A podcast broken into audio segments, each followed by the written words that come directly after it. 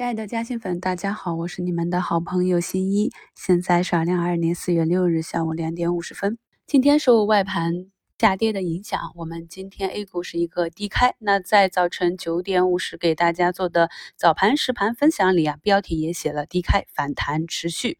那盘中呢，我们的上证指数啊是一度飙红，虽然目前啊还是下跌一个多点啊，但是图形上也是一个假阳线。收复了三日、五日线，反弹趋势良好，并且今天呢，较上一个交易日啊，也是有所放量，虽然量能还是不够啊。那今天也是三千家上涨，一千四百六十四家下跌，涨停一百家，跌停十六家。虽然呢，受地缘冲突的影响，今天外资是一顿砸盘。我们的几个超级巨无霸目前也是以平安为代表的金融板块全天用力的护盘啊，可以看到银行板块这个指数也是自三月十六日触底以来啊，走出非常犀利的反弹，已经出坑。不光是冲关要靠大金融啊，出坑也少不了大金融。而且呢，给地产板块放水，直接也是利好银行。我们都知道，银行和房地产这两个板块是息息相关的。那银行板块呢，就是以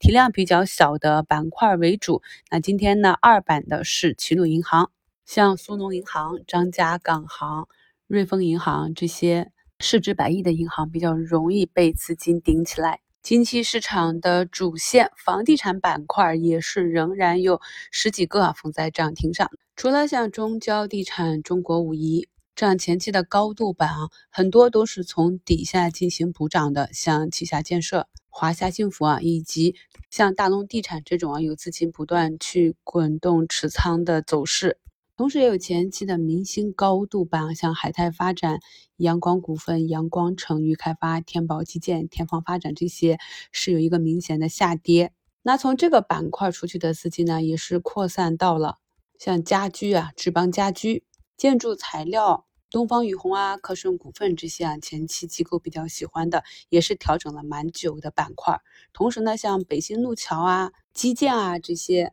还有下午呢，像钢铁板块去蔓延啊，八一钢铁、华菱钢铁、中信特钢这些都是有明显的上涨。这些呢，我们都可以看作是整个房地产板块起来之后啊打出一定的高度，上面的资金了结之后，再去向底部的补涨的延伸概念去寻找短线机会的一种资金挖掘补涨的分支。理解了这一点啊，大家就可以知道市场上每次炒作一个板块进入下半场的时候，它的哪些相关的分支板块是有机会去接力的。这些呢，都是在我们平时看盘以及听新一的节目中，我们需要积累的一些经验。还有一个小知识点，我们可以去观察一下，就是通常呢，下午上涨的板块，次日都会有低开。回忆一下过去的市场，通常在炒作基建和房地产的时候呢，有作为地产建设需求的钢铁，同时呢也是机构比较喜欢重仓的板块之一。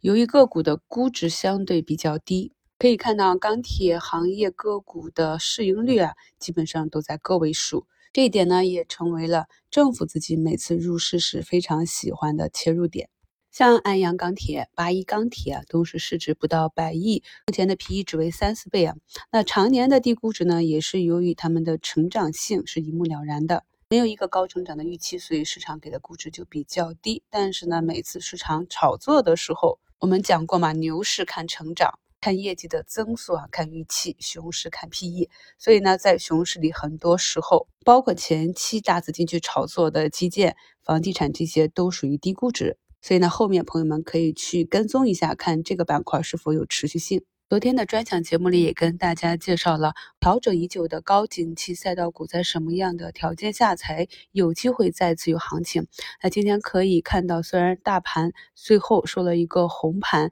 也是有三千多家个股上涨，但是整个前期的高景气赛道的光伏啊、锂电这里都是有大幅的下跌。这就是啊，成长杀估值。当市场情绪预期在的时候，给你个五十六十倍的估值也不算高。当这个预期不在，市场转冷，再叠加疫情的爆发，那疫情的传播也是对高景气的行业盈利的预期都会下修。这样的一个双杀的情况下，原来五六十倍的估值就给你到二十多倍都嫌贵。再叠加已经成长一段时间的行业基数都比较高，后期的增速也会放缓。在这样一个市场流动性不够充沛的大环境下，很多大资金就从去年的舍弃掉低估值，去向高成长的赛道股追涨进去。而如今呢，时隔半年，这些追涨的资金又从高成长的赛道股里割肉出来，逐步的扎到低估值的板块中。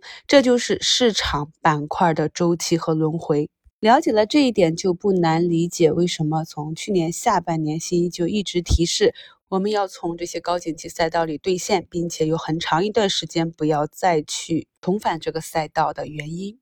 刚刚在股市基础知识里给大家更新了一篇美股上市以来涨幅过万倍的大牛股的节目，朋友们也可以去听一下，畅想一下在中国进军超级大国的进程中。是否也会涌现出这样一批涨幅超千倍甚至万倍的超级大牛股？感谢收听，我是你们的好朋友新一。